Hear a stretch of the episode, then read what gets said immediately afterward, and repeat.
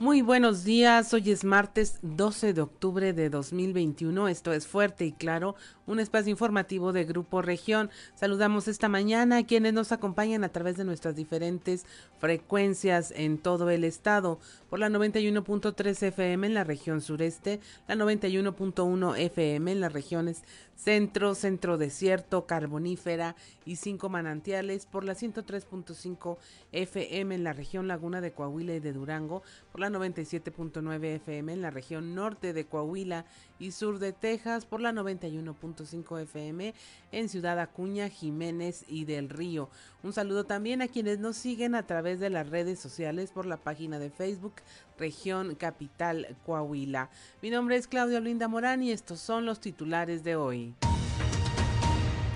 Investigan caso de violación entre alumnos de colegio particular luego de que en redes sociales se filtrara un presunto caso de abuso sexual entre menores de una primaria. La directora del colegio Maker en Saltillo, Marta Patricia Mendoza, señaló que en cuanto se tuvo conocimiento de esta situación en donde dos menores habrían agredido sexualmente a otros compañeros de clase, se notificó a la Secretaría de Educación y a la PRONIF para que sean estas dependencias quienes lleven a cabo la investigación.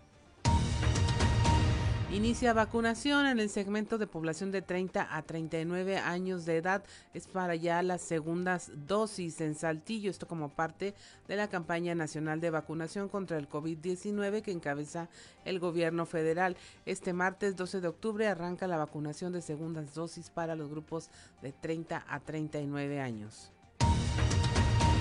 con el objetivo de diseñar un plan acorde a las necesidades actuales de mejorar la movilidad y el transporte que opera en las distintas modalidades aquí en la capital del estado. El alcalde electo de Saltillo, José María Fraustro Siller, sostuvo una reunión de trabajo con expertos y personas involucradas en este tema.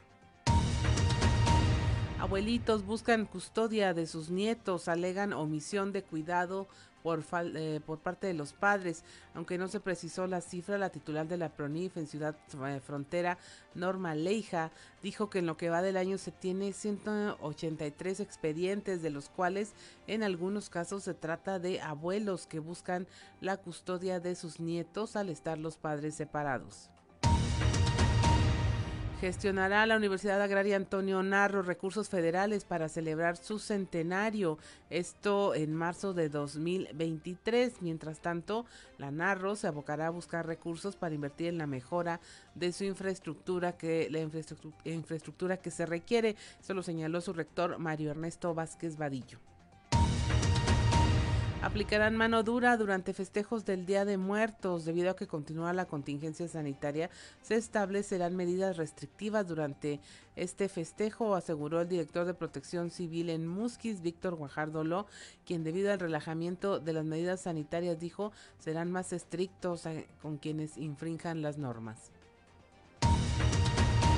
con la finalidad de generar vínculos de participación para el intercambio de experiencias y la búsqueda de escenarios de cooperación internacional, el gobernador Miguel Ángel Riquelme se reunió este día con embajadores y representantes de los países de la Unión Europea.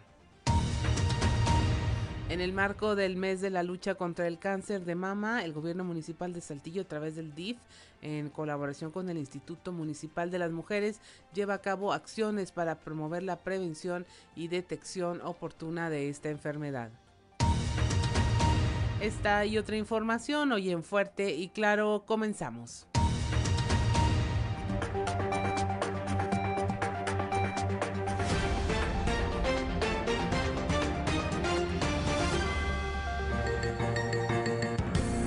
Esto es Fuerte y Claro. Transmitiendo para todo Coahuila. Fuerte y Claro. Las noticias como son. Con Claudio Linda Morán y Juan de León.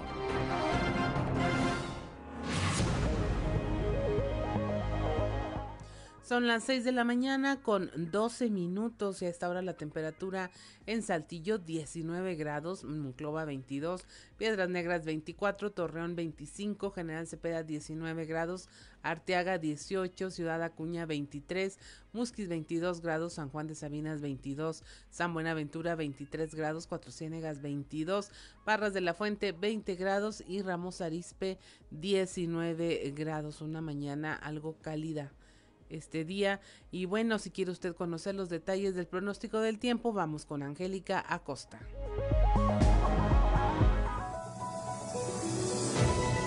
El pronóstico del tiempo con Angélica Acosta.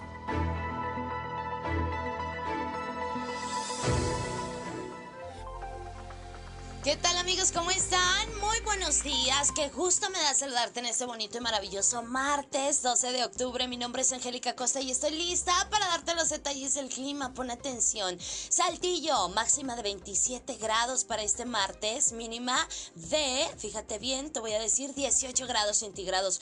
Para el día de hoy, durante el día, vamos a tener periodo de nubes y sol. Sin embargo, se va a sentir cálido, va a estar rico, va a estar agradable. Y por la noche un cielo parcialmente nublado. La posibilidad de precipitación precipitación para el día de hoy es elevada, 45%. Toma tus precauciones. Perfecto. Nos vamos ahora hasta Monclova para este martes. También temperatura cálida, 37 grados como máxima.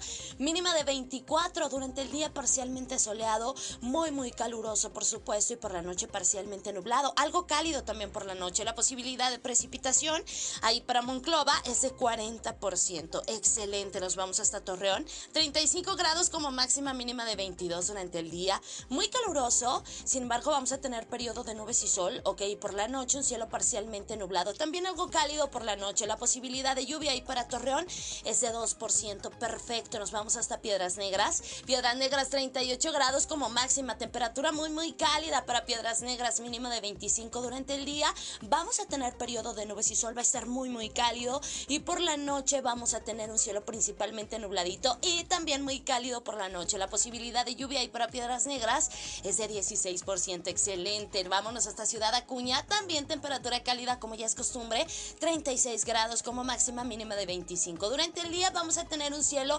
principalmente soleado, claro, agradable, rico, cálido. Y por la noche un cielo principalmente nublado. Atención, Ciudad Acuña, porque viene probabilidad de lluvia. Incrementa más durante la noche que por el día, 55%. Toma tus precauciones, Ciudad Acuña. Vámonos hasta Monterrey. Usted tiene compromiso en la Sultana del Norte tiene vuelta para allá. Ponga atención, se espera una máxima de 35 grados y mínima de 24. Durante el día, periodo de nubes y sol, se va a sentir cálido, va a estar agradable, bueno, muy muy caluroso por supuesto y por la noche parcialmente nublado. También algo cálido por la noche ahí para Monterrey y bueno, la posibilidad de precipitación 8%. Amigos, ya escucharon, temperaturas cálidas, viene algo de llovizna eh, o hay probabilidad de precipitación. Toma tus precauciones, maneja con cuidado y bueno, recuerda, hay que estarse lavando las manos con frecuencia, con agua y con jabón. Buenos días. El pronóstico del tiempo con Angélica Acosta.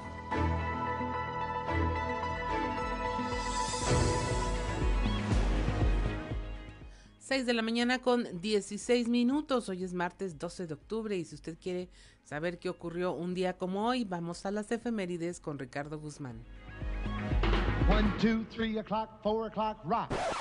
¿Quiere conocer qué ocurrió un día como hoy? Estas son las efemérides con Ricardo Guzmán.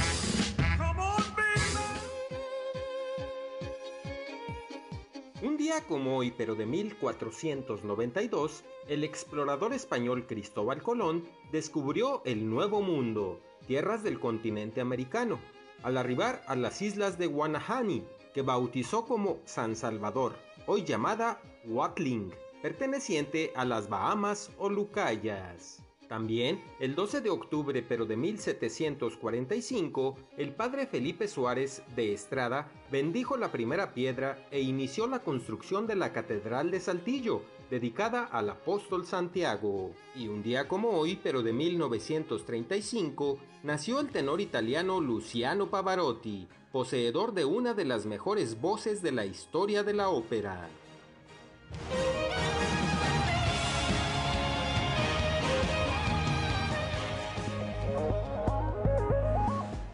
6 de la mañana con 17 minutos. El santoral del día de hoy corresponde a Maximiliano Wilfrido y Nuestra Señora de El Pilar. Así que si usted conoce a alguien que lleva estos nombres, felicítelos, celébrelos con las debidas precauciones. Y es momento de irnos a los deportes con Noé Santoyo. Resumen Estadio con Noé Santoyo.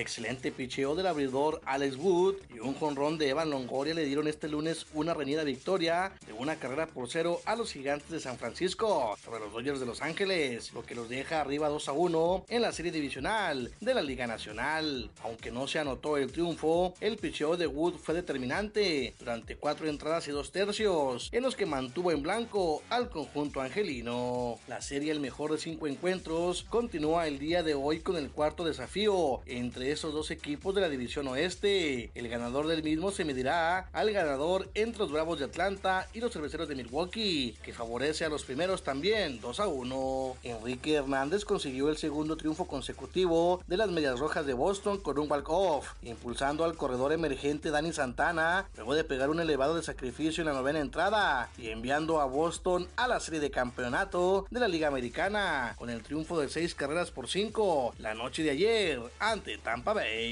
Lamar Jackson lanzó 437 yardas y algunos touchdowns para ayudar a Baltimore a salir de un déficit de puntos en la segunda mitad para robar una victoria 31 a 25 sobre los Colts de Indianapolis la noche de ayer. Hoy a las 19 horas inicia la Liga Invernal Mexicana en el Estadio de la Revolución, cuando los algodoneros de la Unión Laguna reciban a los aceleros de Monclova. Este circuito es para desarrollo de peloteros, prospectos de las diferentes novenas, por lo que Unión Laguna ha puesto sus mejores hombres y el día de hoy busca iniciar con el pie derecho. La selección mexicana de fútbol disputará su sexto partido del octagonal de la CONCACAF el día de mañana ante su similar de El Salvador en una visita complicada al estadio Cuscatlán, en la que tendrá algunas bajas por lesión y también por suspensión. Los futbolistas que presentan problemas físicos son Jorge Sánchez y Henry Martín. Por otra parte, César Montes es otro de los futbolistas del tricolor que no hará el viaje al siguiente partido debido a la acumulación de tarjetas amarillas. Resumen Estadio con Noé Santoyo.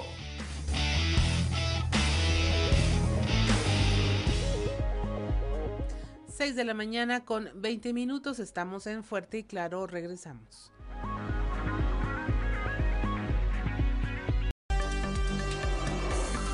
Seguimos en Fuerte y Claro.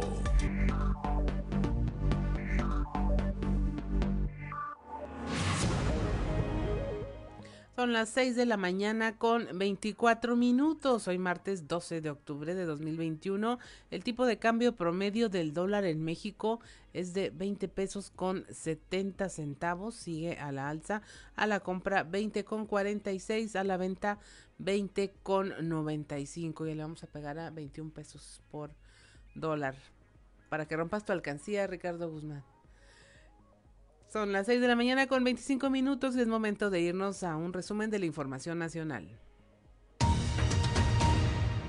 6 de cada 10 jóvenes padece algún tipo de ansiedad y 7 de cada 10 tiene síntomas de depresión. Esto según una encuesta del Instituto Mexicano de la Juventud para registrar el impacto de la pandemia de COVID-19 en la población adolescente y joven, así como su experiencia y percepción de la violencia y de otras dimensiones sociales, económicas y de salud. Además, el 14% de los participantes respondieron que se ha incrementado su consumo de alcohol, 18% de las adolescentes dijo que consume más opioides y entre los jóvenes 24% dijo que consume más marihuana. Tras cena de lujo, el Instituto Nacional de Migración informa que mantiene alerta migratoria por Emilio Lozoya. Dice que la medida se aplica para conocer los movimientos de Lozoya Austin en puntos destinados al tránsito internacional de personas y evitar su posible fuga del país. Emilio Lozoya está acusado por asociación delictuosa, cohecho y operaciones con recursos de procedencia ilícita de cuando estuvo al frente de Petróleos Mexicanos. En Puebla, un hombre es atacado a tiros y al intentar huir atropelló a un ciclista. Los hechos ocurrieron sobre la carretera internacional a Oaxaca, a la altura de un municipio llamado Izúcar de Matamoros, donde Antonio N. de 30 años viajaba en un auto aveo y fue atacado por dos sujetos que se trasladaban en una motocicleta. Ya herido, el hombre de 30 años intentó huir de sus atacantes, sin embargo, atropelló y mató a Teófilo N. de 77 años, un trabajador de una empresa privada. La víctima quedó bajo el auto compacto. En la Ciudad de México, gaseros y autoridades se enfrentan a golpes en protesta. Al menos un gasero resultó herido tras el enfrentamiento en las inmediaciones de la Secretaría de Energía. Integrantes del gremio gasero nacional protestaban afuera por lo que mantenían cerrada la circulación.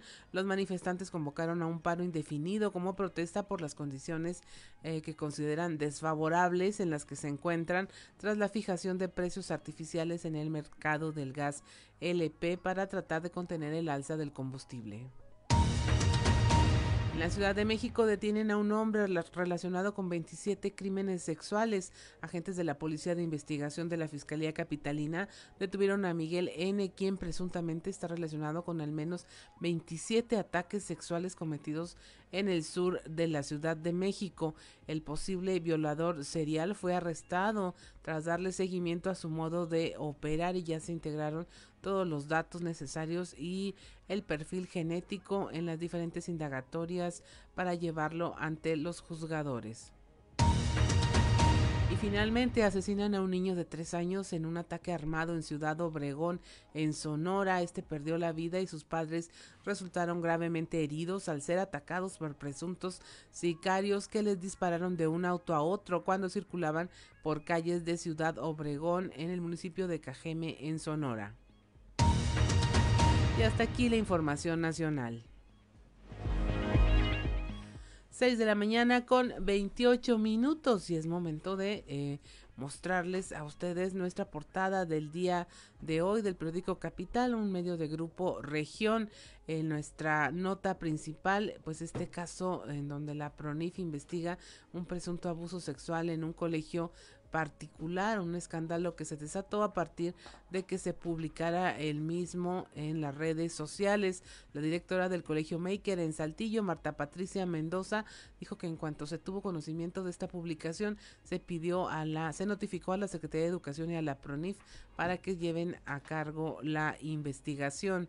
También le hablamos de las secuelas por COVID, la vida después del virus, un interesante eh, contenido especial de Grupo Región que usted puede leer y compartir a través de nuestras páginas y el medio impreso. También le hablamos de cómo se está promoviendo el estado de Coahuila en la Unión Europea. Esto por parte del gobernador Miguel Riquelme, quien está ya, bueno, teniendo relaciones con embajadores y representantes de la Unión Europea como Austria, Portugal, la República Checa, España y Francia. También le presentamos este mensaje de cómo se está trabajando contra el cáncer de mama por parte del municipio de Saltillo con acciones preventivas para detectar a tiempo esta enfermedad. Y finalmente le hablamos del inicio de la vacunación contra el COVID-19 en el segmento de población de 30 a 39 años de los planes del alcalde electo Chema Fraustro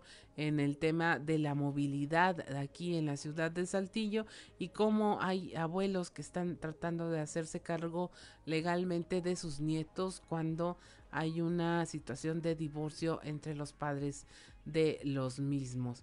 Y bueno, eh, son las 6 de la mañana con 30 minutos y le presentamos ahora en los pasillos.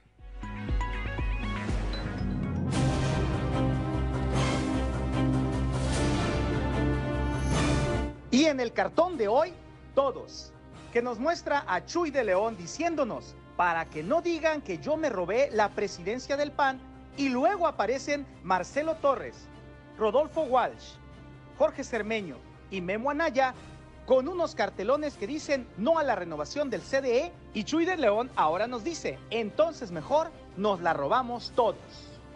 En la región sureste, y como lo ha hecho de forma tan continua, este martes inicia el gobernador Miguel Riquelme su agenda de actividades, poniendo en marcha una empresa, en este caso en el municipio de Ramos Arizpe. Ayer, por cierto, bien le fue al mandatario estatal en la reunión con los embajadores y representantes de países de la Unión Europea, con lo que se siembra hacia el futuro en materia de nuevas inversiones para el Estado. Este lunes y ante notario público se le entregó oficio el Contralor Municipal Juan Carlos Álvarez Venegas y a Ángela Campos como representante del alcalde Jorge Cermeño, con el que se formaliza el inicio del proceso de entrega-recepción en ese municipio. La Comisión Ejecutiva de Entrega-Recepción, que por parte de Román Alberto Cepeda encabezará el proceso, está integrado por Natalia Fernández, Héctor Estrada, Felipe González y Gustavo Muñoz. Natalia, por su experiencia como coordinadora jurídica del Congreso, seguramente verá justo todo el tema jurídico del proceso. Felipe González es el único regidor del próximo cabildo que está en este primer equipo. A Héctor Estrada, coordinador territorial de la campaña del alcalde electo, seguramente le tocará liderar al equipo amplio que recibirá áreas sensibles como desarrollo social y servicios públicos. De este equipo es sin duda Gustavo Muñoz, el personaje más cercano a Román Alberto Cepeda, a él lo recordamos como secretario particular en la laguna del ex gobernador Enrique Martínez y Martínez. Es un hombre de acuerdos que sabe tejer fino en estos menesteres, porque hay que tomar en cuenta que es un cambio de gobierno, pero también un cambio de partido en el gobierno. Por cierto, llamó la atención que en el boletín del ayuntamiento a Muñoz lo ubicaran como regidor electo. ¿Sería con alguna doble intención o de a tiro se les fue? Es pregunta.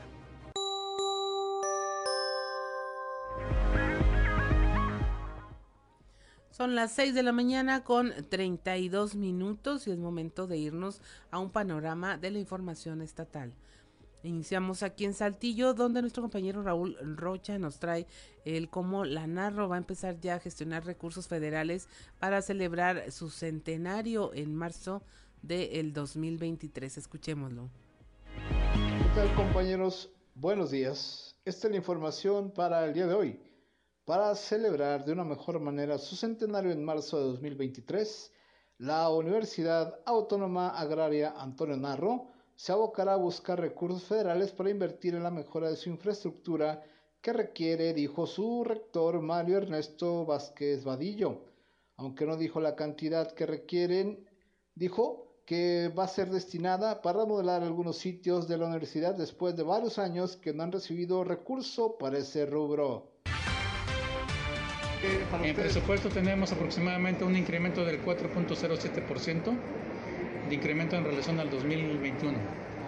Este, ya estamos trabajando, tratar de bajar mayor cantidad de recursos, pensando que necesitamos eh, mayor infraestructura, eh, principalmente en inversiones, y también preparar lo que es el centenario de la universidad, que es dentro de un año y cacho. el 4 de marzo del 23 es el centenario, entonces necesitamos reactivar la infraestructura, remodelar laboratorios, necesitamos este, tener nuevas adquisiciones en, laboratorios, que tenemos ya varios años que no tenemos un peso para inversión. Esta es la información para el día de hoy. Buen día. 6 de la mañana con 34 minutos. Aplicarán mano dura durante los festejos del Día de Muertos allá en la región carbonífera. la información a detalle con nuestro compañero Moisés Santiago. Muy buenos días Juan y Claudia y a todo nuestro amable auditorio que nos escucha en todo Coahuila. En la información que tenemos para el día de hoy, aplicarán mano dura durante festejos del Día de Muertos. Debido a que continúa la contingencia sanitaria, se establecerán medidas restrictivas durante el festejo de Día de Muertos. Así lo señaló el director de Protección Civil, Víctor Guajardo Lu, en el municipio de Musquis. Esto es lo que nos comenta. De lo que este evento va del, primero y 2 de noviembre, pues de los fieles difuntos, para ver qué tipo de medidas vamos a tomar aquí para todos los visitantes del panteón.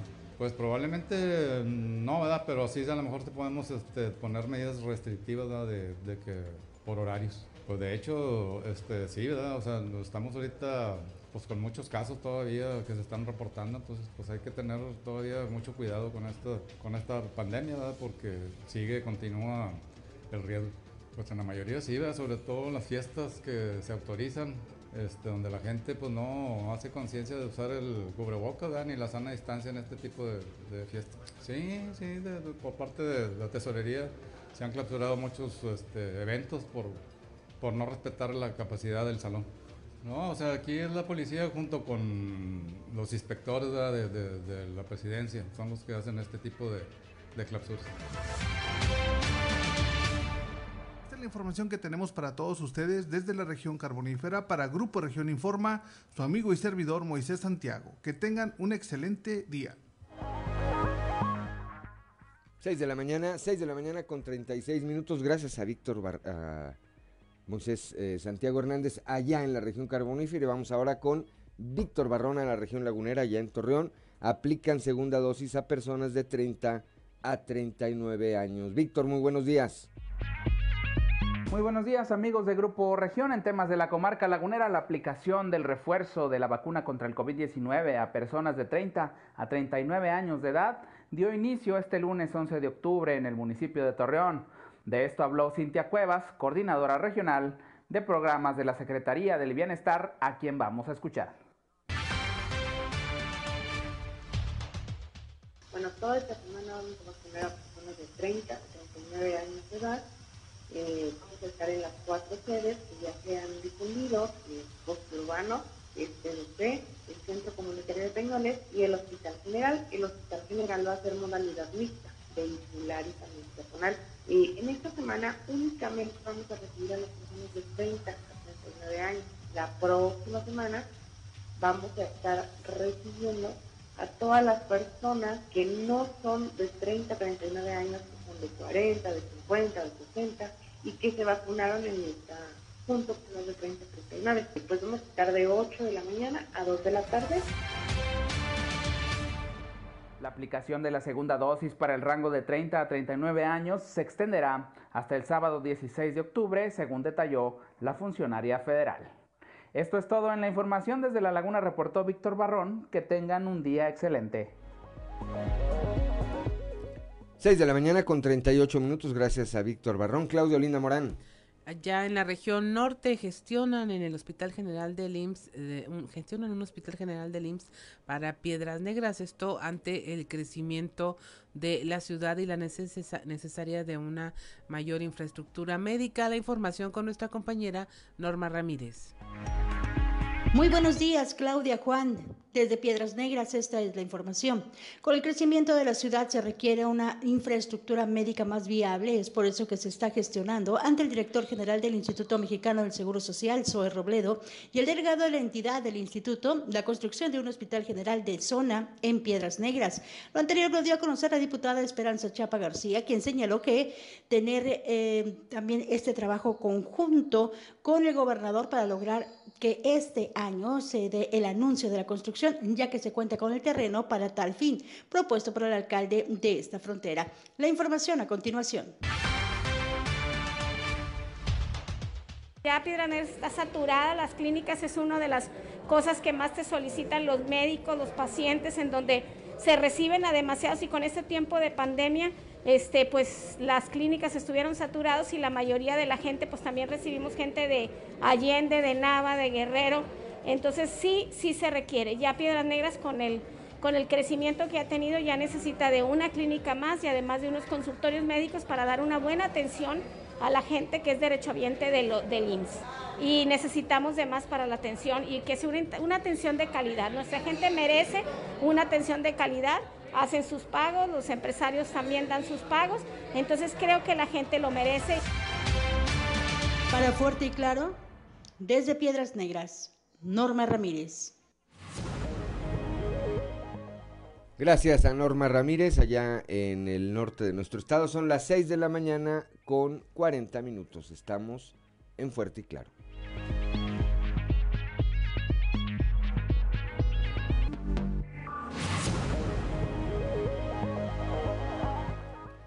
Son las 6 de la mañana, 6 de la mañana con 45 minutos. Continuamos con la información. Un suicidio más aquí en la región eh, sureste. Christopher Vanegas tiene la información. muy buenos días. Hola, ¿qué tal? Muy buenos días, compañeros. Los saludo con mucho gusto a ustedes y a todos nuestros escuchan y déjenme platicarles que... Eh... Tras nueve días de haber desaparecido, un hombre fue encontrado sin vida la mañana de este lunes en las faldas de la Sierra de Zapalinamé y de acuerdo con el reporte de las autoridades, se trató de un suicidio más en la región sureste del estado. Fue el pasado 2 de octubre que se reportó la desaparición de Adrián Francisco Vázquez y de acuerdo con la información brindada por sus familiares, este salió de su domicilio esa tarde y tomó rumbo a la Sierra de Zapalinamé. Desde ese día, comenzaron con la búsqueda por diferentes brechas en la Sierra de Zapalinamé a la altura de la calle de Juan Navarro, a lo que se sumaron grupos de senderistas, personal de rescate y autoridades. Sin embargo, no se logró dar con su paradero, pero la búsqueda y la incertidumbre de la familia continuaba. Pero la mañana de este lunes, una persona se encontró un cadáver por la zona conocida como el Camino del Cuatro. En breve, las autoridades se trasladaron al lugar en donde se hacía la intersección con la calle de Juan Navarro y el Camino del Cuatro, y de ahí tomaron una brecha hacia la sierra de Zapalinamé, hasta donde se encontraba el cadáver colgado de un árbol. Así que tras las diligencias iniciales realizadas por autoridades de la Fiscalía General del Estado, se informó que se podría tratar de un hombre de 45 años que concuerda con las características físicas de Adrián Francisco. Ante esto, se llevaron el cuerpo al CEMEFO para realizar las investigaciones pertinentes y notificar a la familia de estos hechos, para que se proceda con la identificación por parte de ellos y posteriormente entregarles los restos para que se realice el cortejo fúnebre. Para Grupo Región informó Christopher Vanegas. Gracias a Cristo Vanegas, son las 6 de la mañana con 47 minutos. Vamos ahora con mi compañera Leslie Delgado, que ya está en la línea telefónica. Y bueno, pues lo que inició como un tema en, las redes sociales ya tomó forma legal. Eh, reconoce la directora del colegio Maker un posible caso de abuso sexual entre sus alumnos. Leslie, muy buenos días. Hola, ¿qué tal? Muy buen día, Lick. Te saludo con gusto a nuestro red escuchas y quien nos sigue a través de redes sociales. Efectivamente, tras esta pues situación, esta lamentable situación que eh, trascendió a través de redes sociales y que se hizo la denuncia pública por parte de los padres de familia. Presuntamente acudimos al Colegio Maker Plantel Saltillo para eh, pues entrevistar a la directora y que ella pues eh, nos confirmara o desmintiera sobre esta versión que circuló donde eh, dos niños de eh, primer grado de primaria presuntamente abusaron sexualmente de tres compañeros y ella pues fijó su postura, confirmó que efectivamente se presentó esta situación y que inmediatamente pues ellos activaron los protocolos y se canalizó tanto a la Procuraduría de los Niños, Niñas y la Familia, la PRONIF, y a la Secretaría de Educación para que hicieran pues las investigaciones pertinentes en este caso y vamos a escuchar lo que nos dijo. Eh, sí hay un reporte realizado aquí al colegio. Dicho reporte fue remitido de forma inmediata a nuestras autoridades, que es Secretaría de Educación Pública, y también a PRONIT para que hicieran la intervención que corresponde para poder investigar y en ese sentido poder tener una resolución. En este momento no hay una resolución emitida al colegio del caso que fue reportado. Eh, lo que sí debo precisarles es que en este caso que fue reportado eh, está solo la participación de dos niños de seis años de primero de primaria y que privilegiando siempre en este sentido el derecho que les asiste de la protección y de la seguridad y eh, no puedo yo vertir más información, les pido respeto también en ese sentido y que en esa parte de la autoridad pues haga lo competente y lo correspondiente. No puedo dar más información porque no tengo hasta este momento una resolución de ese eh, eh, reporte que nosotros hicimos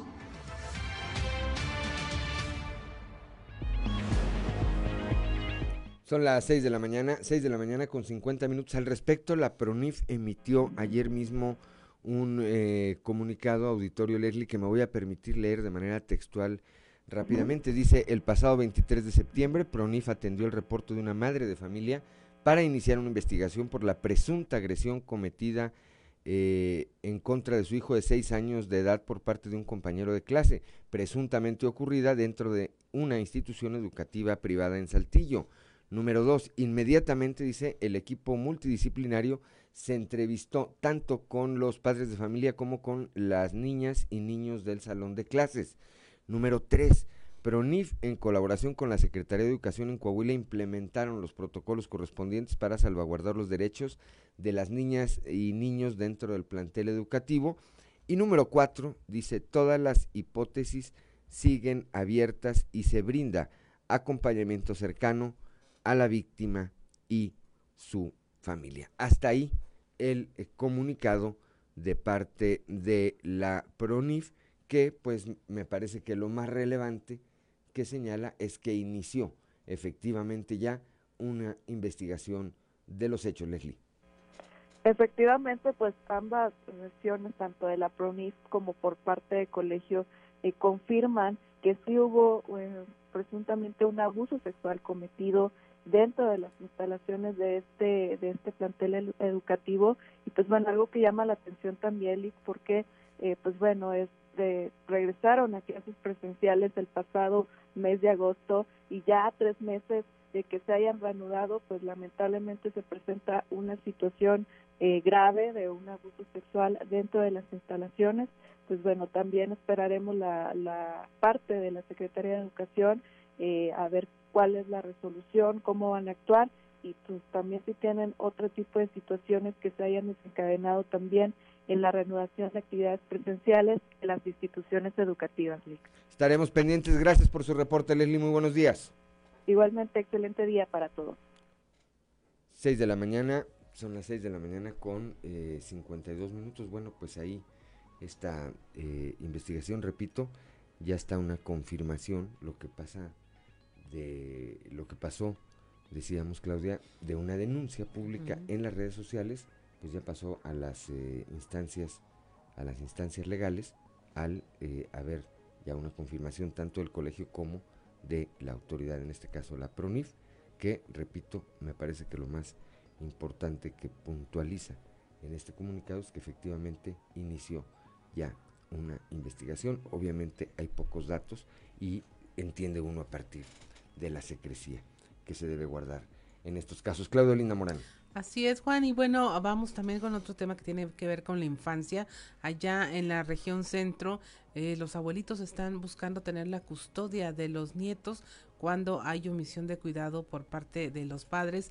La información con nuestra compañera Guadalupe Pérez. Buenos días, Guadalupe. Muy buenos días, excelente día, saludos al auditorio, saludos compañeros y bueno, pues efectivamente cuando hay estas separaciones en las familias, divorcios, lamentablemente son los niños los que quedan en medio de esta situación, en el conflicto de los padres. Y esta situación, bueno, está siendo denunciada por los abuelitos, en algunos casos que piden pues la custodia de sus nietos.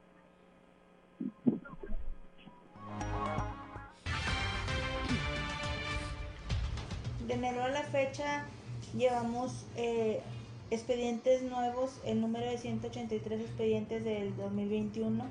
Dentro de ellos se ven cuestiones de guardias y custodias, pensiones alimenticias, convivencias. Recientemente han estado eh, solicitando lo que son los abuelitos, en este caso paternos y maternos, la solicitud de la custodia de sus menores nietos, toda vez que mencionan que ambos padres se encuentran separados y este ellos solicitan ahí la, la, intervención por parte de esta Procuraduría para ser los representantes legales de sus menores nietos, ¿verdad? Para hacer valer los derechos de sus infantes.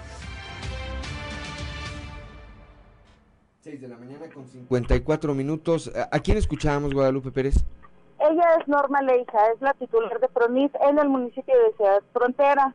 Ella nos comentaba que de más de 100 eh, carpetas que se han reunido en lo que va del año, algunas de estas son por parte de abuelos que están pidiendo la guardia y custodia o la total titularidad sobre la patria potestad de sus nietos. Esto porque están en medio de un conflicto, que era lo que señalaba, un divorcio, una separación en donde los padres están más preocupados por pelear entre ellos y los niños pues están siendo dejados en medio, acusándolos de omisos. Bien, gracias Guadalupe eh, Pérez, como siempre, por tu reporte. Muy buenos días. Gracias, excelente día. 183 carpetas, imagínate. Así es. Los fíjate, los requisitos para que te puedas quedar con un, niño en medio de una custodia, que tengas garantizado donde viva, un modo de, alimentarlo, de, de cuidado. Pero cuando hablamos de derecho a la vida, nadie se pregunta si la persona que va a tener un bebé tiene todo eso alrededor. Sí, bueno pues siguen esas discusiones, ¿verdad? Y van a seguir. Y van a seguir. 6 de la mañana con 56 minutos. Estamos en Fuerte y Claro.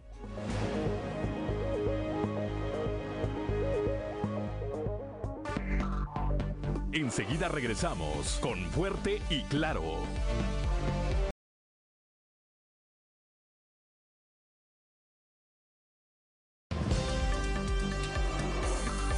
Seguimos en Fuerte y Claro.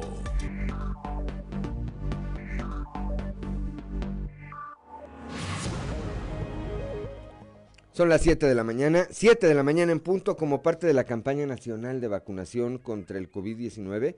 Este martes 12 de octubre arrancará la vacunación de segundas dosis para los grupos de 30, ah, para este grupo poblacional de 30 a 39 años de edad. Esto es a población, para población en general. La jornada de vacunación tendrá una duración de tres días e iniciará el día de hoy por abecedario, quedando de la siguiente manera. Hoy martes se va a vacunar a las personas cuyo apellido vaya de la A a la H. El miércoles 13 de octubre de la I a la O. Y el jueves 14 de octubre de la P, P de Pedro, a la Z. Repito, el martes 12 de octubre, hoy, se vacuna a las personas cuyo eh, apellido cuyo primer apellido empiece con A hasta la H.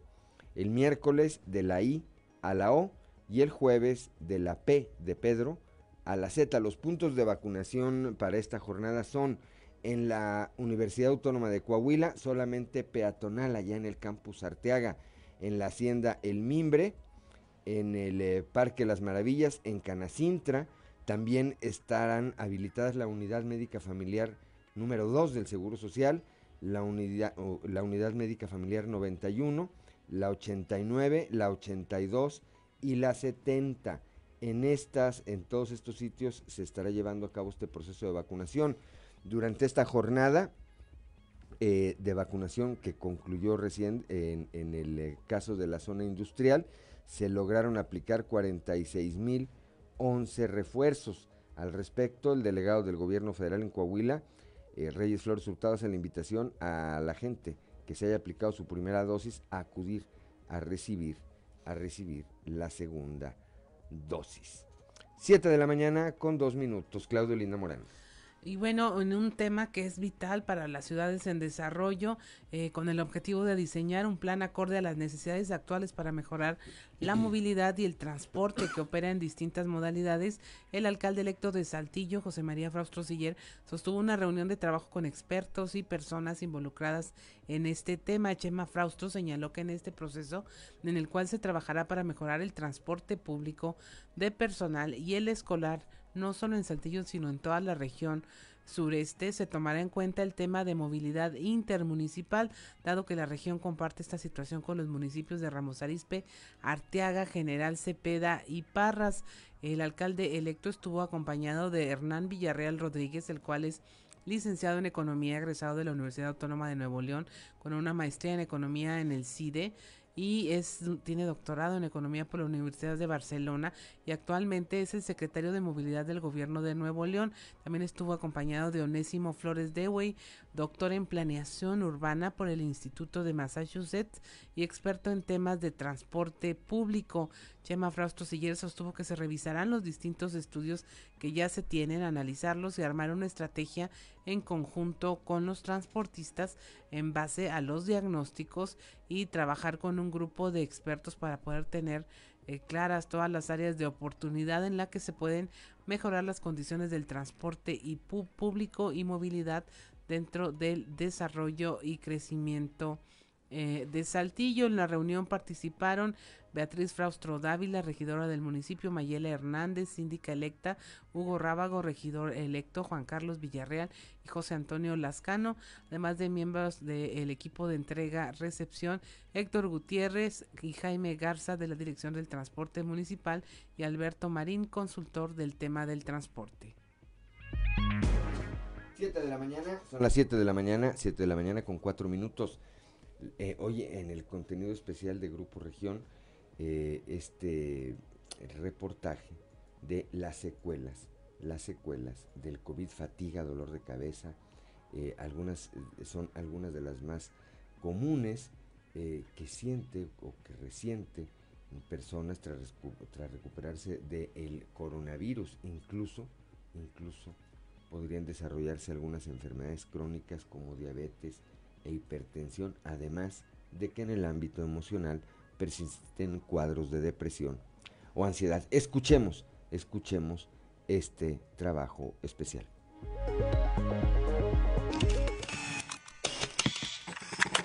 Te recuperaste de un contagio por COVID-19 pero aún presentas síntomas. Esta es la vida después del virus. Fatiga, dolor de cabeza, tos, niebla mental son algunas de las secuelas físicas más comunes que sufre una persona tras recuperarse del COVID. Incluso podrían desarrollar algunas enfermedades crónicas como la diabetes o hipertensión, mientras que en el ámbito emocional persisten cuadros de depresión o ansiedad. Uno de cada cuatro coahuilenses contagiados por COVID-19 sufre secuelas que si no se atienden oportunamente por especialistas podrían complicar el cuadro de salud y provocar enfermedades crónicas. Angélica Díaz, infectóloga integrante del grupo de expertos de la Secretaría de Salud, explica cuáles y cómo son las secuelas más comunes. Y este consiste en que a un mes del inicio de síntomas la persona persista con fatiga, dolor de cabeza, eh, niebla mental. La niebla mental se define como una persona que no se acuerda algunos detalles, pensamiento lento, olvido de muchas cosas. Una situación importante es que generalmente mucha fatiga.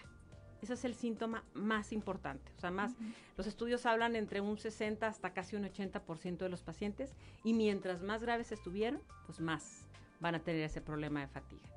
Luego, pues entender que COVID afecta en todas las partes del organismo, entonces van a tener secuelas neurológicas, secuelas pulmonares, secuelas cardíacas, eh, secuelas metabólicas, eh, endócrinas. Por ejemplo, muchos pacientes con, COVID han hecho desarrollado diabetes, eh, problemas en páncreas y esa, esa, inflamación en páncreas se cree que se relaciona a la diabetes.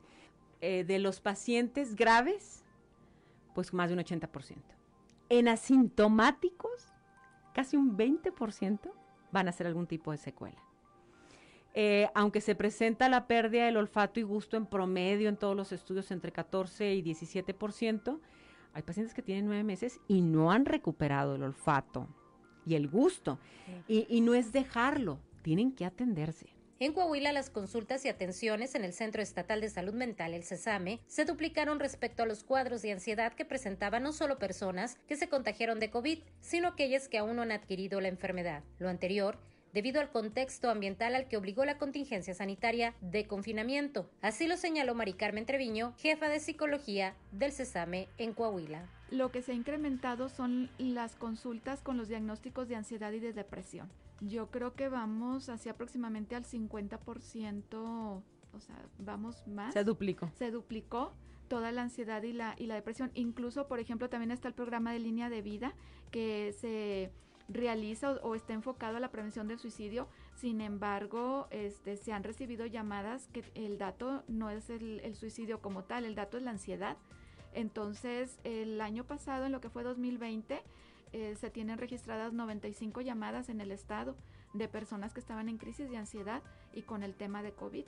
Algunos el temor al contagio, otros porque ya habían sido detectados, otros porque su familiar estaba este, con el COVID, eh, las cuestiones escolares, este, el, el estudiar desde casa, o sea, son diversas cuestiones, pero todas en relación a la ansiedad y se les dio como quiera el servicio.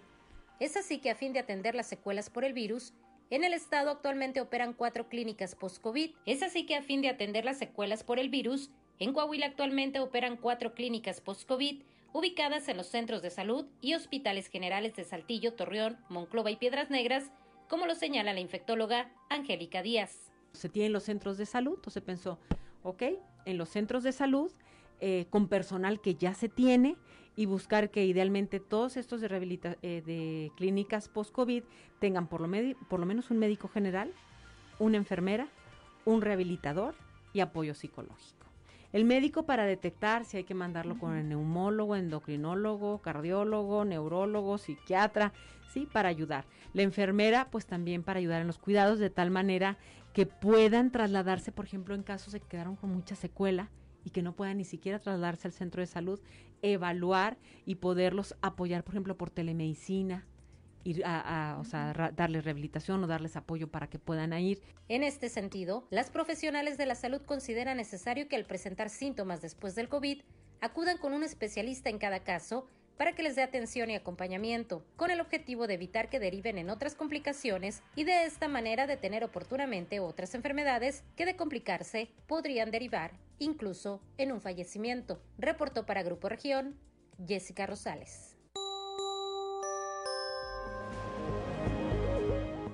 Son las 7 de la mañana, 7 de la mañana con 10 minutos. Pues a mí me parece bastante interesante porque vemos hoy, eh, Claudio Auditorio, a cuánta gente, a cuánta gente que efectivamente a partir de haber eh, padecido, de haber estado contagiado de COVID y haber salido propiamente de la enfermedad, quedaron con secuelas o les derivó, o les derivó en algún otro eh, mal que hoy pues lamentablemente los tiene aún atendiéndose médicamente, Claudia. Así es, y definitivamente eh, a lo mejor mucha gente pensábamos, ya me contagio de una vez y que ya me dé y, y ya para salir de esta enfermedad, incluso antes de que saliera el tema de las vacunas, mucha gente eh, nos atrevíamos a decir eso y cuando empezamos a ver las secuelas, a todo el mundo nos quedó claro que no es algo que se tenga que pasar en materia de salud porque lo que ocurre con el cuerpo humano pues todavía ni siquiera se sabe al 100%. Claro. De estas secuelas y cómo pega e impacta en cada una de las personas eh, afectadas finalmente por el COVID y de maneras diferentes. Y si ya estabas enfermo de algo y tuviste COVID, te da de cierta manera. Y si tienes otra eh, condición, te da de otra de las que pues, realmente nunca podemos saber cómo vamos a pasar la enfermedad. Así es, 7 de la mañana con 12 minutos, Claudio Linda Morán. Y bueno, esta mañana nos complace mucho eh, platicar con el doctor eh, David Salazar, él, es subdirector del Centro de Salud Mental, eh, precisamente porque acabamos de, pasar por la celebración del Día de la salud mental y hay varios temas que nos gustaría tratar con él, particularmente el aumento de servicios, eh, las consultas que se están haciendo y recientemente el Instituto de la Juventud habla y tiene los datos, saca una encuesta donde dice que ya siete, prácticamente siete de cada diez jóvenes tienen algún problema de depresión y de ansiedad. Buenos días, doctor, ¿cómo está? Le saluda Claudia Olinda Morán. Hola, Claudia, muy buenos días. Muchas gracias por la invitación, Claudia. Díganos, doctor, ¿cómo va este tema tan importante de la salud mental, la salud emocional en estos tiempos? Claudia, ahora estamos dándonos cuenta que es tan importante los medios de comunicación como el que estás dirigiendo, porque es uno de las causas, vamos a decirle, no responsables, pero sí tienen mucho que ver la, la relación que los chavos, que los jóvenes escuchan y ven.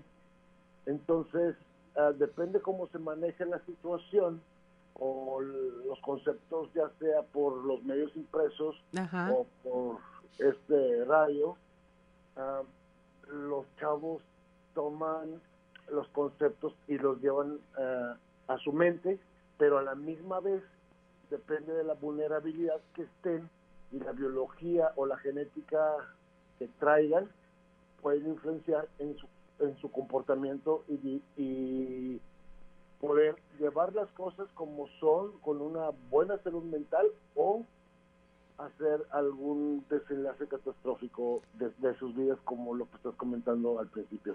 Así es, doctor. A mí se me hace muy importante cómo se cambia el lenguaje.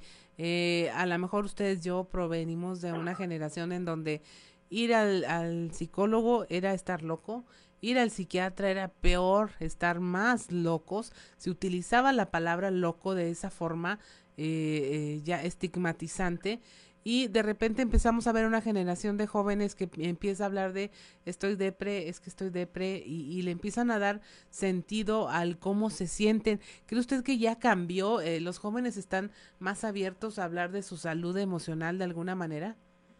Fíjate que hay, hay varios tipos me he topado con chavos muy abiertos, muy listos, muy lindos, pero hay otros que se cierran, especialmente cuando son acosados de una forma brutal, ya sea por sexualidad o por maltratos, ya sea por padrastros o por el mismo padre biológico o malas relaciones entre papá y mamá.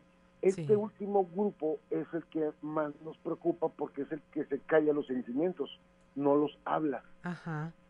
Y el primer grupo sí, como bien dices, dice, eres bipolar, ando depre, entonces ya son como tecnicismos Mal usados tal vez, pero al menos se están usando. Así es, pero yo te conozco padres que todavía hablan del tema, eh, no, no es depresión ni ansiedad, dicen, está chiflado y es bien flojo.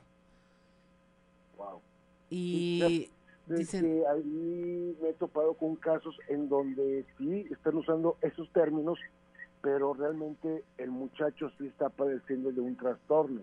Ejemplo, cuando se hospitaliza un muchacho, un menor de edad, porque agarra la camioneta, se va, se estrella o se quiere estrellar o le agarra el padre dinero, piensan que está chiflado. No, puede tener un trastorno, ejemplo, un trastorno por déficit de atención o un trastorno oposicionista y desafiante. Así es. Hay una crítica que es brutal hacia esta nueva generación. Dicen, todo resienten, todo les molesta, todo les hace daño, hay que tratarlos con pinzas y, y, se lo pregunto porque es la cuestión empezar a hablar y ponerle los nombres correctos a todo esto. A mí, una joven, un joven que me diga que es que primero están sus sentimientos, me causa eh, una reacción de decir, pues sí es cierto, a nosotros nos enseñaron que preocuparnos por nosotros mismos era egoísta, pero a los jóvenes les están enseñando y están viendo que preocuparse por sí mismos es su responsabilidad y su derecho. Fíjate que si nos ponemos a hablar de eso, yo creo que los jóvenes también nos están poniendo un ejemplo a seguir. Ellos son los principales que se están encargando del medio ambiente. Sí. O sea, em, si tú ves a nuestra generación, hay algunos, pero la mayor parte este, usan platos desechables. Sí. Y los chavos ahora no. Entonces digo, lo pongo como ejemplo a lo que estás comentando. Tienes toda la razón sí hay que verlos primeros por, por el sentimiento. Es que hay grupos, hay grupos y depende de dónde vengan también. No estoy hablando de clases sociales, de economías, estoy hablando de principios y valores. Porque hay chavos que te conocen el mismo día y ya quieren tener sexo y hay otros que no. Es simplemente los valores, los principios que le están inculcando en casa. Sí. Porque, digo, como tú dices, nuestra generación era diferente, o sea, era conocerte, salir, y ahora no, es más el impulso, pero eso tiene que ver mucho con los factores biológicos, con el, con el, con los, con los lóbulos frontales, que son los encargados de filtrar el impulso. Si nos conocemos, salimos y pues a lo mejor es no hombre, este se parece a mi ex, vale. Pero hay otros que no, dicen, no, este se parece, pero es mejor. Ahí está participando mucho el lóbulo frontal. Así es. A mí, en lo personal, en lo particular, se me hacen una generación de guerreros, de eh, jóvenes que le, a pesar de todas las circunstancias, les están echando muchas ganas en su vida y están hablando de temas que a lo mejor nosotros no hacíamos causa, no hacíamos eco como adultos eh, jóvenes y ahora los estamos viendo a ellos luchar por todo este tema del medio ambiente, los animales, los derechos de otros. Usted seguramente habrá escuchado muchas discusiones donde usamos incorrectamente las palabras ellos, ellas, ellas, y ellos sí saben cómo utilizarlas y cómo quieren ser llamados. Y a mí ya se me hace eh, digno este esfuerzo y por eso me ha agradado tanto la conversación con usted hoy porque lejos de las cifras, lejos del número de atenciones que se puedan tener, lejos del suicidio, estamos hablando de una generación que necesita que abramos las puertas como adultos para escucharlos y ver qué es lo que tienen que decir y facilitarles este camino y esta transición hacia la salud emocional y mental, que es algo de lo que ni siquiera hablábamos. Tenemos que evolucionar, Claudia. Mira, esto es, es así, aunque no queramos, aunque digamos en nuestros tiempos, pues si tú recuerdas cuando tenías 20 años, ¿qué pensabas de los que tenían 40, 50? Ya están viejos, este, están bien aburridos. Yo creo que los chavos ahora sí nos tienen más respeto. Antes nosotros, no estoy diciendo que no tengamos respeto por las personas adultas, pero sí sus ideas las dejábamos en un segundo plano. Ahora los chavos las tienen en un primer plano, pero debemos de comprenderlos. Los chavos nos están gritando, ayúdenos, y es lo que estamos tratando de hacer. Así es, doctor. Pues le agradezco mucho que haya platicado con nosotros esta mañana. Esperemos que no sea la última vez. Y finalmente, ¿cómo se acercan al centro de salud mental quien necesite hacerlo o, quiera platicar con alguien ahí o recibir alguna sesión? Fíjate, tenemos atención las 24 horas del día, los 365 días. Así. Ellos pueden llegar, y hay servicios de psicología urgencias, pueden llegar sin cita, por eso se llama urgencia, o sea, ellos pueden llegar en el momento que ellos quieran. Y también para adultos. Ejemplo, en fin de semana tenemos el servicio con la licenciada María Elena Rangel, que ella lleva grupos de adolescentes de ayuda. Y también tenemos pasantes de psicología que están colaborando. Y también tenemos, obviamente, en turno vespertino y nocturno. A las 24 horas, o sea, puede ser en psiquiatría o en psicología. Así es, doctor. Pues ahí está, está la puerta abierta para quienes necesiten esta ayuda. Muchas gracias, doctor. Le deseamos que tenga una excelente jornada. Igualmente, Claudia, y muchas gracias por, por esta apertura y estamos para serviros. Al contrario, muchas gracias. Son las 7 de la mañana con 21 minutos. Estamos en Fuerte y Claro. Regresamos.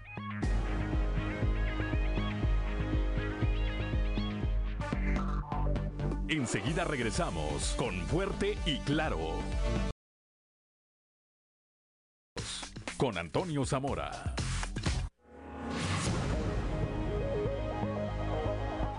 Ya son las 7 de la mañana con 25 minutos. 7 de la mañana con 25 minutos, que no se le haga tarde, como todos los días, desde la capital del acero, nuestro compañero y amigo periodista Toño Zamora con las trizas y los trazos. Toño, muy buenos días. Buenos días, Juan. Buenos días a, las personas que nos escuchan a esta hora. Ayer en la, en la tarde-noche estuve viendo un programa en Mega Noticias donde estuvieron la, la diputada de Morena, Andrea Chávez, Jericó Abramo de, del PRI, Damián Cepeda del Partido Acción Nacional, que hablaron sobre energía. Andrea Chávez, eh, diputada de Chihuahua, muy guapa, guapísima. Incluso algunas de las personas con las que estábamos viendo el programa dijeron, mira, qué mujer tan guapa.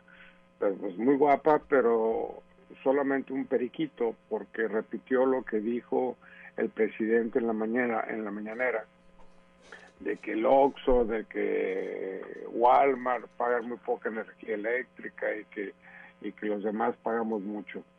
Eh, sin embargo, ahí Jerico Abramo Mazo dejó en claro que los legisladores del PRI no votarán a favor de la iniciativa tal y como le envió el Ejecutivo Federal, sino que se tienen que hacer modificaciones donde se tengan que hacer modificaciones. Eh, y Damián Cepeda, este, pues no habló de modificaciones, simple y sencillamente dijo que él no votaría a favor de, la propuesta tal, eh, pues simple y sencillamente que él no votaría, eh, que a final de cuentas la, la reforma propone regresar al monopolio de Estado en el sector energético, especialmente en este, en el eléctrico. Y es que es cierto, Juan, actualmente Pemex refina un barril de petróleo para producir gasolina y casi una tercera parte de ello se convierte en combustóleo, que es un subproducto que nadie quiere en el mundo por ser un producto altamente contaminante. Para deshacerse del combustóleo, entonces han obligado a la Comisión Federal de Electricidad a producir eh, energía a partir de ese producto produciendo electricidad cara y sucia. Hay muchas cosas que la gente ignora de este tipo de, de la producción de, la luz, como luego le, llamamos, le llama el pueblo, ¿no? el, cómo la, la generación de energía, este, eh, que a final de cuentas que proviene de fuentes renovables, es mucho más económica, es mucho más barata, este, que la energía que actualmente se produce eh, por la Comisión Federal de Electricidad. De esa, al usar el combustorio, pues también no se garantiza eh, energía limpia eh, y a bajo costo, una energía limpia que se exige a nivel mundial precisamente, Juan, porque por el calentamiento global, cambios climáticos y demás, y que la gente de Morena no ha querido entender. Lo bueno es que el PRI ya dijo, ok, vamos en lo que se pueda aprobar y en lo que no se pueda aprobar hay que cambiarlo. la diputada de Morena señaló, este, pues bueno, este es la mejor propuesta del mundo mundial y, y Damián Cepeda pues se aganchó con, con Andrea Chávez en algunas de las cosas que no estuvieron de acuerdo y pues bueno, yo creo que esto está en el aire porque como quiera hay diferencias entre la gente Morena.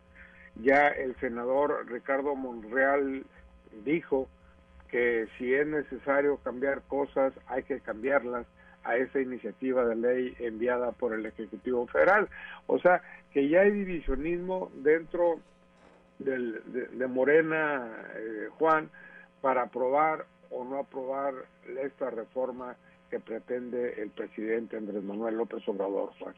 Así es, me parece que son muy claras las tres posiciones que por lo menos ahora se advierten allá en la Cámara de Diputados. Por un lado el PRI dice, bueno, debatamos, revisemos, mejoremos, eh, pero contemos con la participación de todos, de todos eh, los actores.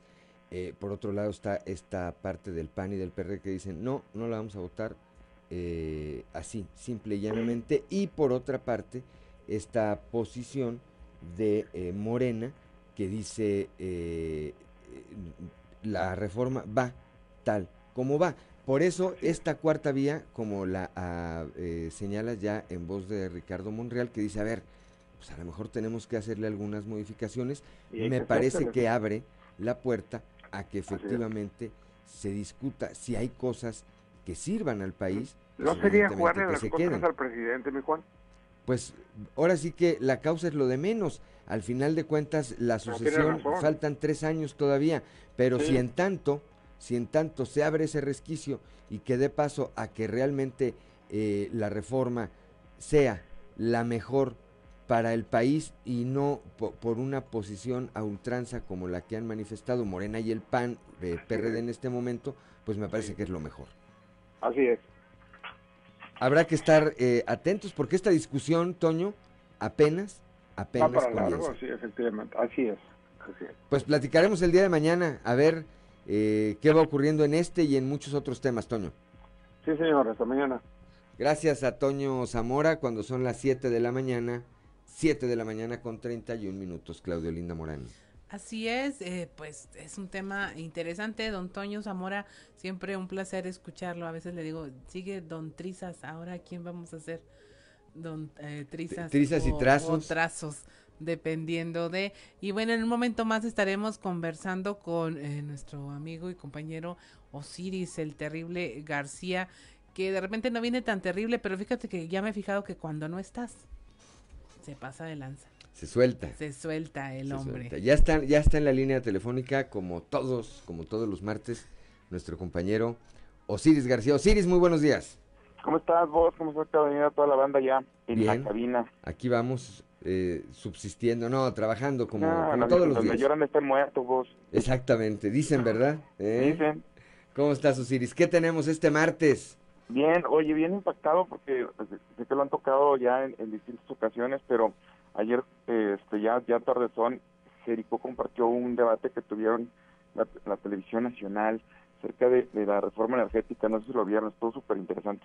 Platicábamos ahorita, hace un momento, con Toño Zamora, precisamente de este tema, y decíamos, es la, una discusión que apenas, apenas empieza a. Sí, mira, está bien interesante finalmente, eh, creo que a grosso modo poder ver que sí existe una oposición eh, en el país. Pensé que en realidad en algún momento pensé que políticamente los acuerdos estaban tomados anteriormente, de, antes de que esta iniciativa se discutiera eh, eh, en este momento, bueno, en el pleno de la Cámara de Diputados. Pero al parecer, al parecer, este, no es así. Ayer, bueno, eh, el, el senador, perdón, Damián Cepeda, esgrimía unos argumentos súper importantes acerca de que, pues, ¿quién, quién es en realidad quien regula las tarifas de luz que tenemos en el país, ¿verdad? Que no, no son las empresas extranjeras, sino es la misma Secretaría de Hacienda, el mismo gobierno quien la controla.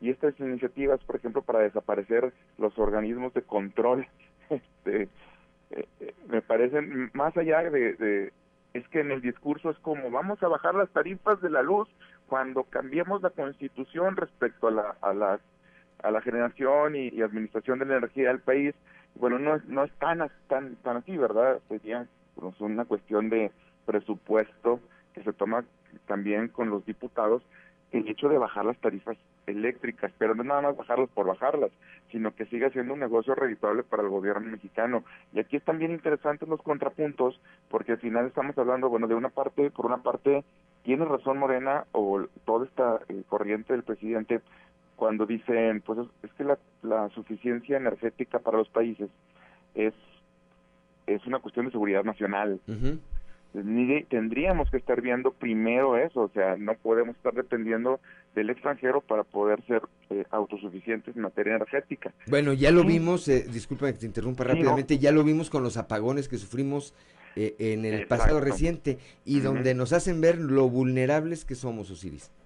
Y lo mal planeadores, o sea, lo mal planeado, porque en realidad vos lo que pasó, mira, lo ridículo es que nos quieren ver la cara de estúpidos que como lo hace Barlet o, intenta hacerlo, diciéndonos primero que había sido a causa de un incendio en una llanura en Chincocuac. Lo que me parece totalmente estúpido, ridículo creerlo y que nos lo diga así con ese desparpajo. si nos dijeron que, que, que ganó Salinas de Cortar y que no nos digan que, que la luz se fue porque se incendió un páramo. El asunto es que eh, no compraron el gas suficiente, no lo previeron y, lo, y Claro que las, las determinaciones estadounidenses, porque compramos gas a Estados Unidos para producir luz en, México. Entonces, eh, la, prioridad estadounidense siempre va a ser la seguridad de ellos, ¿verdad? Y como está establecido que es, una, es un asunto de seguridad nacional, pues primero tienes que garantizar el abastecimiento de tu país. O no es culpa de los gringos que no se haya previsto que se comprara el gas suficiente como para poder abastecer al, al nuestro en este en ese momento que nos quedamos sin luz en muchos en muchas partes del norte del país pero lo más lo, más paradójico es que bueno acá tenemos gas también.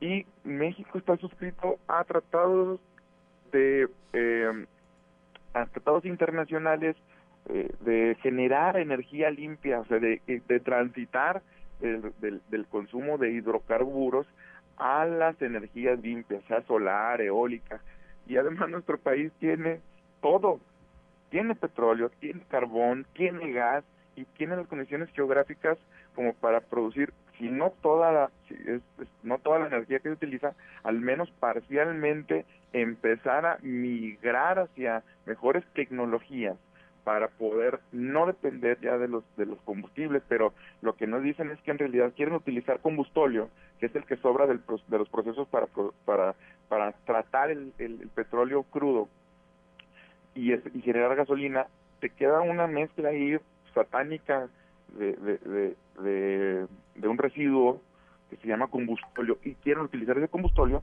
para producir energía. El asunto es que esa esa madre contamina más que, que, un camión del periférico eh, en Becarranza. O sea, es, es, mm, es sucio, es, no es lo más barato y es tecnología de producción de energía arcaica, es lo menos. Sí, ahí eh, comentaba yo con Toño, están muy claras las tres posiciones, ¿no? Una, el eh, PRI que dice debatamos, y arreglémosle lo que se tenga que arreglarle porque hay que arreglarle. Eso es eh, muy claro, ¿no? La otra posición es la que tiene Morena, que dice pasa porque pasa así como va, con cada punto y con cada coma.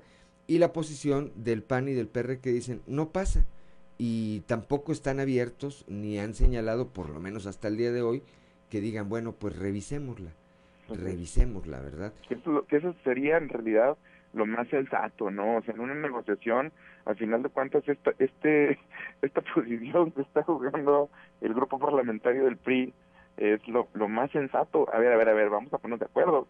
Así como está, definitivamente no va a pasar, pero hay que hacer unas modificaciones.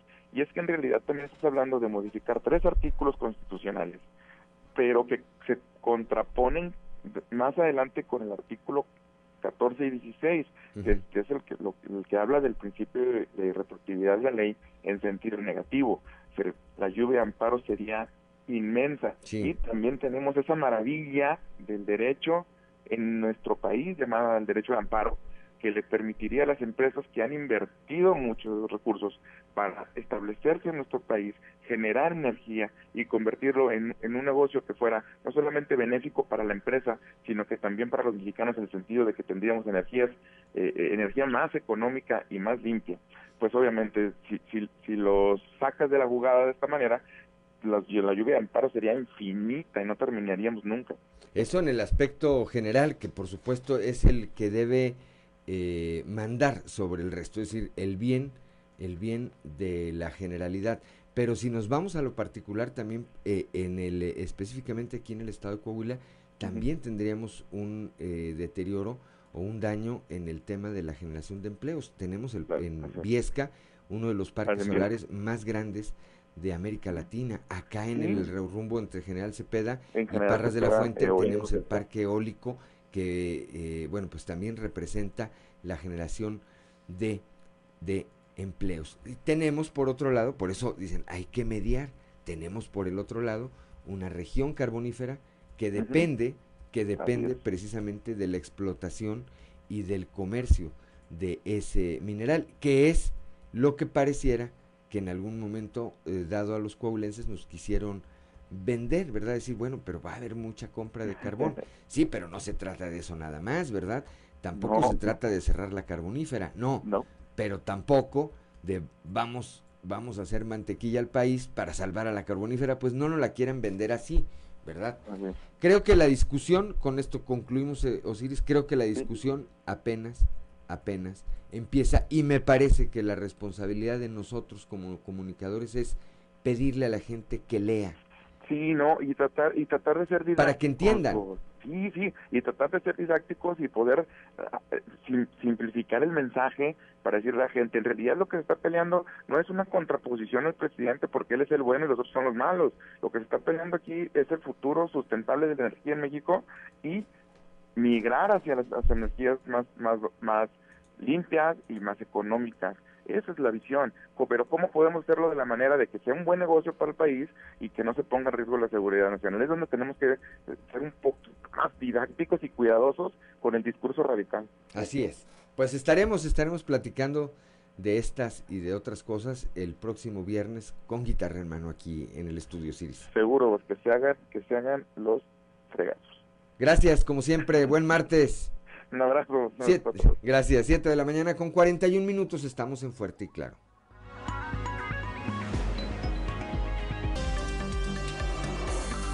Seguimos en Fuerte y Claro.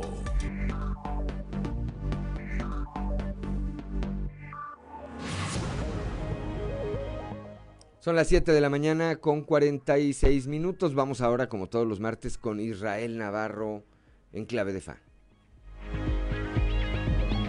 Clave de FA con Israel Navarro.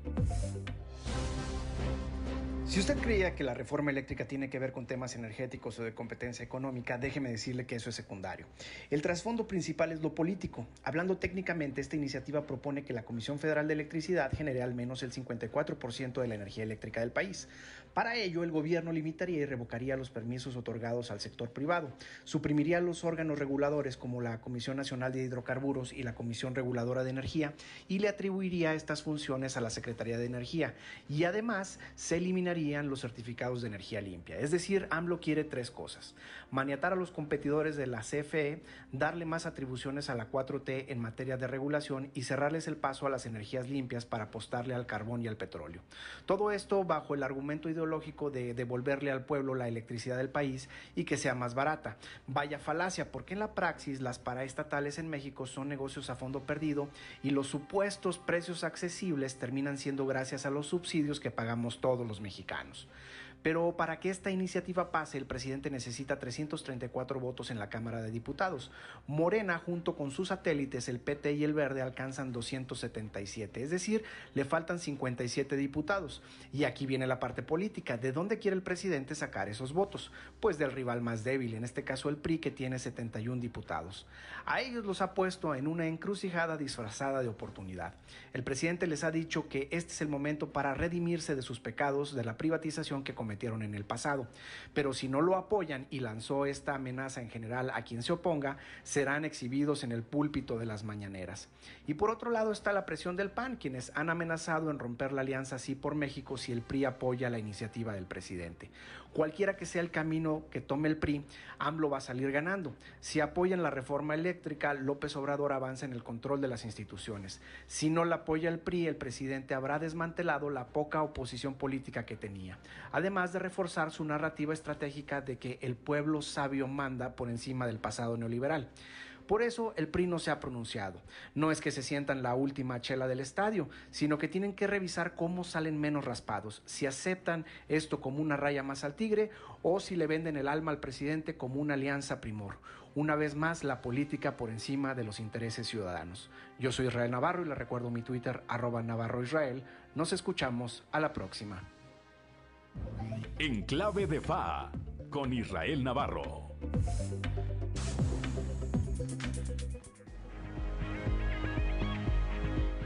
Son las 7 de la mañana con 49 minutos. Vamos ahora a un resumen de la información nacional. 10 jóvenes padecen algún tipo de ansiedad y 7 de cada 10 tienen síntomas de depresión. Esto según una encuesta del Instituto Mexicano de la Juventud para registrar el impacto de la pandemia de COVID-19 en la población adolescente y joven, así como su experiencia y percepción de la violencia y de otras dimensiones sociales, económicas y de salud. Al menos 6 de cada 10 eh, declararon que los síntomas de ansiedad o depresión les han molestado más desde el comienzo de la pandemia. Además, 14% de los participantes respondieron que se ha incrementado su consumo de alcohol, 18% de los adolescentes dijo que consume más opioides y entre los jóvenes 24% dijo que consume más marihuana. Tras cena de lujo, el Instituto Nacional de Migración informa que mantiene alerta migratoria por Emilio Lozoya. Explicó que la medida se aplica para conocer los movimientos de Lozoya Austin en puntos destinados al tránsito internacional de personas y evitar su posible fuga del país. Emilio Lozoya está acusado por asociación delictuosa, cohecho y operaciones con recursos de procedencia ilícita cuando estuvo al frente de Petróleos Mexicanos. En Puebla, un hombre es atacado a tiros y al intentar huir atropella y mata a un ciclista. Los hechos ocurrieron sobre la carretera internacional a Oaxaca, a la altura del municipio de Izúcar de Matamoros, donde Antonio N., de 30 años, viajaba en un auto aveo. Fue atacado por dos sujetos que se trasladaban en una motocicleta. Ya herido, intentó huir y sí, y atropelló y mató a Teófilo N., de 77 años, un trabajador de una empresa privada. Gaseros y autoridades se enfrentan a golpes en protesta en la Ciudad de México. Al menos un gasero resultó herido tras el enfrentamiento en las inmediaciones de la Secretaría de Energía. Integrantes del gremio gasero nacional protestaban afuera de la Secretaría de Energía por lo que estaba cerrado a la circulación y convocaron a un paro indefinido como protesta por las condiciones desfavorables en las que se encuentran tras la fijación de precios artificiales en el mercado. Y en la Ciudad de México detienen a un hombre relacionado con 27 ataques sexuales. Agentes de la Policía de Investigación de la Fiscalía Capitalina detuvieron a Miguel N., quien presuntamente está relacionado con 27 eh, agresiones cometidas al sur de la Ciudad de México. El posible violador serial fue arrestado en la alcaldía Álvaro Obregón tras darle seguimiento a su modo de operar. La fiscal Ernestina Godoy informó que ya se integran todos los datos necesarios y la, confrontan, la confrontación con su perfil genético en las diferentes indagatorias para llevarlo ante un juez de control. Y hasta aquí el resumen de la información nacional. 7 de la mañana con 52 minutos antes de ir con Ámbar Lozano al show de los vamos a comentar esta protesta de los gaseros el día de ayer. Hay una escena, eh, hay una escena impactante que es la única persona que está detenida. Quizá para mañana valga la pena. Ah, el, que eh, el que abre la llave, el que abre la manguera, porque ahí cualquier fricción que genere hasta estática hubiera provocado una verdadera tragedia. Con toda la cantidad de gente ahí, pues hubiera agarrado el gas ahí, la pipa de la que estaba saliendo, y de ahí pues todas las pipas que estaban participando en esta, en esta protesta. 7 de la mañana con 53 minutos, el show de los famosos. El show de los famosos con Amberly Lozano. Cristian Nodal reacciona a cancelación de concierto tras acusación de ecocidio. Luego de reaparecer en los escenarios y redes sociales, Cristian Nodal vuelve a estar envuelto en la polémica debido a que la Procuraduría Federal de Protección al Ambiente clausuró un predio en el Valle de Guadalupe, ubicado en Baja California, en el que se llevaría a cabo el concierto del cantante. El lugar fue cerrado por deforestación ilegal, pues se pretendía instalar en el terreno un escenario para el espectáculo. La noticia generó revuelo en redes sociales donde se cuestionó a Cristian Nodal sobre lo sucedido en Del Valle de Guadalupe. A raíz de las acusaciones del ecocidio, el intérprete de regional mexicano rompió el silencio y lamentó la cancelación de su presentación musical y está muy triste por no haber realizado el concierto. Asimismo, aclararon que Cristian Nodal no tiene ninguna relación con dicho predio ni son socios del sitio. Además, recalcaron que antes de firmar el contrato se aseguraron de que el lugar contaba con los permisos necesarios.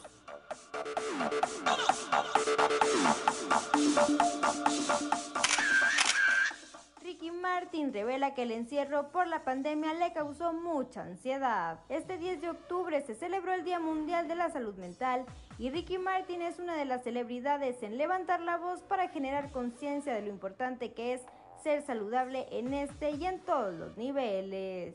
A través de Instagram, el cantante y actor, quien es embajador de buena voluntad en la UNICEF, contó cómo se vio afectada su salud mental con la pandemia además de que hizo un llamado para consultar los consejos de la UNICEF para los padres de familia sobre sus hijos.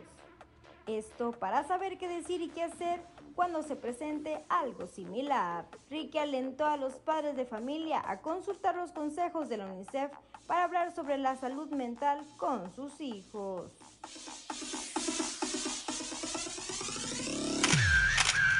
Reportó para Grupo Región Amberly Lozano. Ya son las 7 de la mañana con 55 minutos. Nos vamos esta mañana de martes. Gracias, gracias eh, por acompañarnos aquí en Fuerte y Claro, un espacio informativo de Grupo Región bajo la dirección general de David Aguillón Rosales. Yo soy Juan de León y le deseo que tenga usted el mejor de los días.